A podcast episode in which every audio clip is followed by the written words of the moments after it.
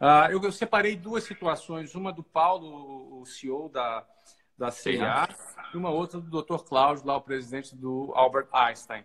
Uh, a situação do que eu queria mencionar do Paulo, que eu achei muito interessante, nós estamos vivendo é, na prática, acho que todo mundo está vivendo, é que a gente pode é, usar a crise, por, essa crise que nós estamos vivendo, porque ela, ela está nos obrigando essa uhum. crise está nos obrigando a fazer aquilo que a gente não faria se a gente não estivesse dentro dela.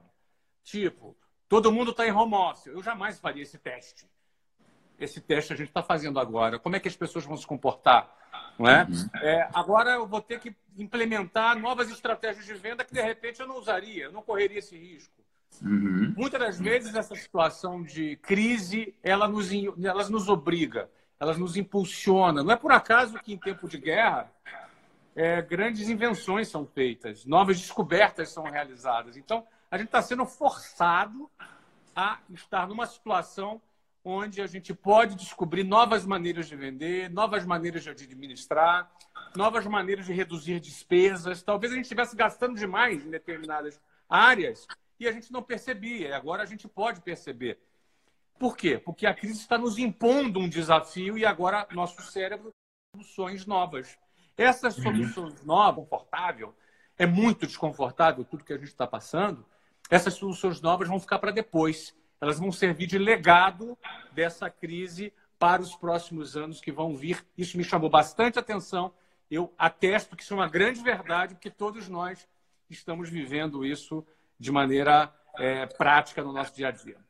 Outro ponto uhum. que me chamou a atenção foi a frase que é um grande alerta do Dr. Cláudio, é, é, presidente do Hospital Albert Einstein, que é uma advertência para todos. 45.500 pessoas que estão aqui agora, na minha opinião, têm a obrigação moral de levar isso aqui para frente.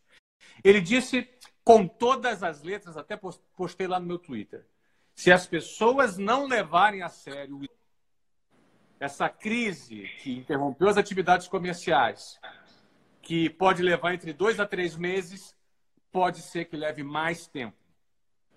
E se ela levar mais tempo, levar quatro, cinco, seis meses, eu não tenho a menor ideia das consequências econômicas que isso pode acontecer, que podem acontecer em decorrência disso. É óbvio que a saúde é muito importante, mas como você bem falou, Tiago, uh, se não acontecer, se, a, se a, a economia quebrar, isso afeta a saúde de todo mundo. Então, todos nós temos a obrigação moral de levar e cobrar dos nossos amigos, das pessoas que a gente conhece, dos nossos vizinhos, o isolamento. Agora é hora de se isolar. Se a gente não se isolar, se a gente se isolar, dois, três meses resolve. doutor Cláudio disse isso.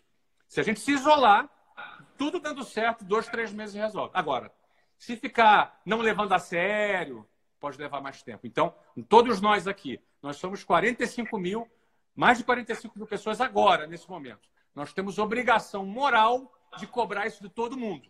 Porque se ele não cumprir, um que fura, não fura só para ele. É problema de todos nós. Agora, a humanidade virou um time só, o Brasil virou um time só, direita, esquerda, não importa, nós somos um time só. E tem que ser um time que se isola. Do contrário, o preço vai ser mais alto. É isso aí. E esse é o nosso grande objetivo de todo esse movimento aqui dessa semana, dessas lives com todos os convidados, eu, Flávio, todo mundo tá? É para isso que a gente está fazendo esse movimento, dando sangue, indo atrás de pessoas, trazendo gente foda, gente que faz acontecer, gente da prática, não é gente da teoria, com esse grande objetivo de que a gente passe por tudo isso da forma menos custosa possível, tá?